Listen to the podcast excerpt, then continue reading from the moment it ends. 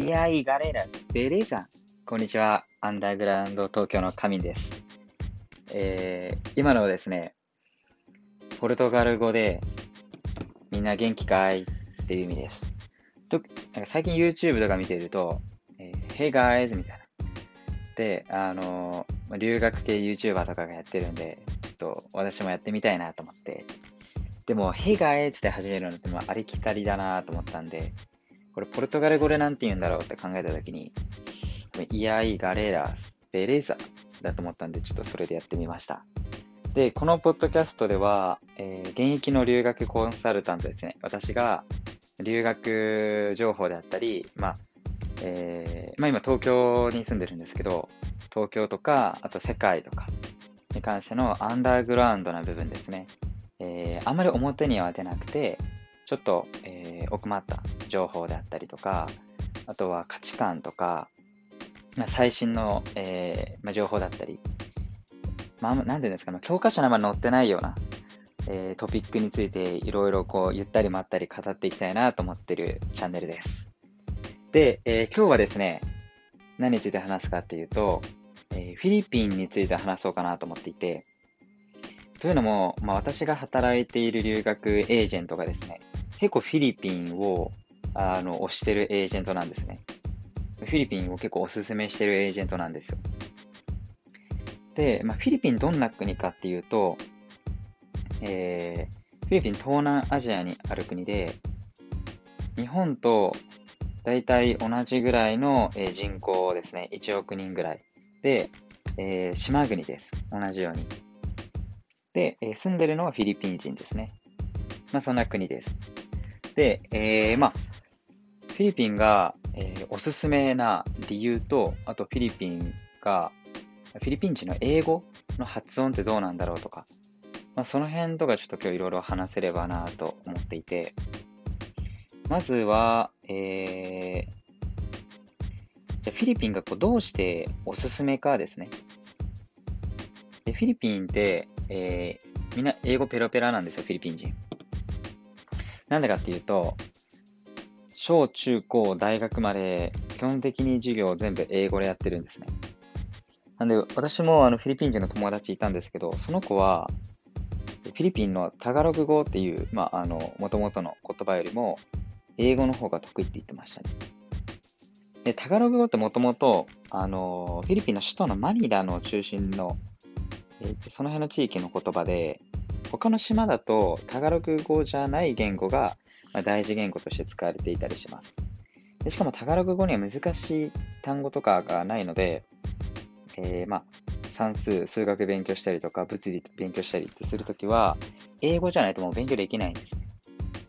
だし、あの、違う島出身だとコミュニケーション取れないんで、英語でみんな話したりしてます。まあ、もちろん、タガログ語が一番得意ってとこもやっぱ多いですね。まあ、ただ、あの、もう割とネイティブレベルで英語みんな話してます。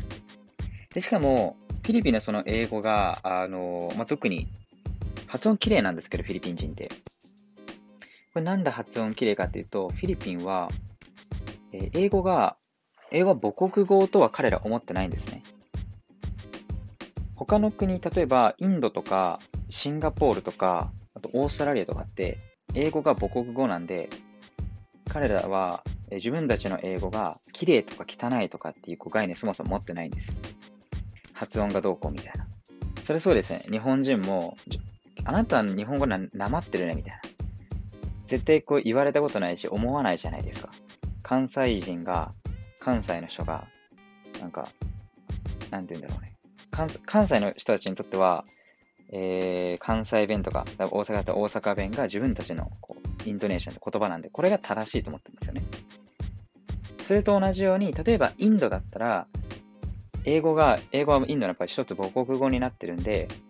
これが正しいと思ってます。なんで、鉛をこう直そうっていう、そもそも意識がないっていうか、あとシンガポールとかもそうですね。結構シンガポールとかひどくて、シングリッシュって言うんですけど、あの、もう本当、英語と中国語の間みたいな感じなんですかね。正直、あの、全く聞き取れないです。シンガポールは。シンガポールの英語は。で、オーストラリアの英語も結構なまってます。と、なんか、 day、day ですね。日の意味の day のことを die って言うんですよ。monday とか、monday とかって言うんですかね。to die みたいな。でも、あの昨日のことを、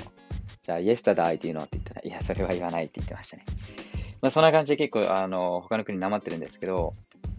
フィリピンっていうのは、もともとアメリカの植民地だったんで、で、えー、で、もともとの言語タガログ語だったり、他のこう、いろんなこう、諸言語あったんですけど、英語はあくまでも外国語として勉強してるんですよ。なんで、何が、どの発音が正しいんだろうっていうのを彼ら考えるんですね。日本人もそうじゃないですか。英語って外国語なんで、なんか、小学校とか、あ、小学校じゃないですね。高校とか大学とかで、なんか、あなたの英語はカタカナ英語とか、なんか、留学どこ行くのっていう時に、こう、鉛とか気にするじゃないですか。発音とか。イギリス行くとイギリス英語だよとか。なんかインド行くとインド英語になっちゃう。オーストラリア行くと結構鉛ってると。カナダが一番発音綺麗らしい。日本人も結構気にしますよね、こうやって。同じようにフィリピン人も気にするんですよ。なんで、逆に言うとフィリピンはどんどんどんどんみんな発音上手くなっていって、で、しかもどこに寄せていくかっていうと、アメリカの植民地だったんで、アメリカ英語に寄せていくんですね。で、そう考えたときに、じゃあ、これから英語の勉強したい日本人からすると、フィリピンという国は、えー、まあ、費用を抑えていけるし、英語の発音もアメリカ英語に近いから、日本人からしたら聞き取りやすくて、まあ、習ってきた英語と同じなんで。で、その後日本帰ってきてからも恥ずかしくない英語になるのかなと思います。まあ、それが一つポイントで、あとは、フィリピンってマンツーマンレッスンとか多いんで、えー、まあ、自分が英語を話す時間が非常に長くなるんですね。なので、まあ、他の、例えば、欧米圏に行って、授業時間の間、他の生徒が話してる間、自分待ってるみたいな。そういうことをフィリピンに行くと基本的にないんで、マンツーマンなんで。先生が話してるか、自分が話してるかだけなんで。そうすると、まあ、結構、あの、英語の勉強には向いてるんじゃないかなと思います。で、じゃあ、フィリピンを組み込んだ留学プランっていうのが、まあ、どんな感じなのかなってとこなんですけど、まあ、正直ですね、フィリピンに1年間とか留学行くのはあんまりお勧めしてなくて、半年はちょっと長いのかなと思います。フィリピンは、えー、まあ、授業時間がですね、大体欧米圏の倍、2倍から3倍ぐらいあるんで、まあ、英語の伸びもそのぐらいで伸びるんですね。なので正直私からしたら3ヶ月間ぐらいが十分なんじゃないかな。全く英語できなくて、これからもゼロから始めますっていう人だと、まあ、長くて半年なのかなと思いますね。逆に言うと、それ以上いるともう飽きちゃうかなと思います。で、まあ、ちょっとこう、まあ、普通の大学生で英語も結構勉強してますみたいな子だったら、2、3ヶ月フィリピンで勉強して、ですぐ他のもう欧米圏とか、もしくは他のアジアでインターンしたりとか、ワーホリしたりとか、あとはカレッジに通ったりして、英語で今度何かをするっていうのをした方がいいのかなと思います。まあ、または冬休みとか春休みに短期で行くっていうのもありなのかなと思いますね。ちょっと今日は、あの、こんな感じで、結構なんか、ざ、あれですね。今までとは違って、めちゃめちゃ情報量多くなりましたね。まあでも本来は、なんかこのポッドキャストでは、全体の情報2割が、自分の考えが、考えとか思考5、6割、あと余談で面白い話3、4割みたいな、を理想としてるんで、ちょっとね、あの、求めていたものとは違いましたけど、まあ普段、留学のエージェントでコンサルティングしてるんで、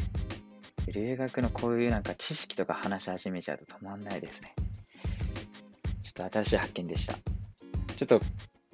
次からとか、あの次回とかは、あんまり情報量多くならないように、で、なんか留学エージェントに行っても、あんまり教えてくれないような留学の話だったり、世界のこう、最新情報とかを、もう基本的には話していければなと思います。じゃあ今日も皆さん、こんなところでご視聴ありがとうございました。